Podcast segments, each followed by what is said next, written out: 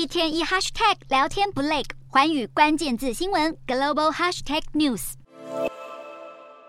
德国外交部长贝尔伯克十三日抵达中国天津，神情非常严肃的与中共官员会谈，和日前笑脸会晤北京官员的法国总统马克宏形成强烈反差。贝尔伯克一出会议厅，就对现场媒体强调台海和平稳定的重要性。贝尔伯克强调，台湾海峡是重要贸易枢纽，全球五十趴货运、七十趴半导体每天都会经过，因此台海局势并非与欧洲无关。贝尔伯克呼吁各方不要升高区域紧张，德国也将致力维护台海和平稳定。因为让这块重要贸易枢纽保持自由开放，才符合德国与欧洲一致的利益。而这样的立场，形同完全反驳马克宏先前的“欧洲不卷入台海纷争”一说。为了帮马克宏收拾外交烂摊，贝尔伯克也指出，即便欧盟存在在意见分歧，主要核心利益与价值观已经有所共识，将继续发展共同战略。而马克宏与欧盟执委会主席范德赖恩一同访中，就是非常重要的讯号。接下来，贝尔伯克将前往北京会晤中国外交部长秦刚、中共。中央外委会办公室主任王毅以及前国家副主席王岐山等高层，一系列德中会谈中，危机四伏的台海局势将是双方最大焦点。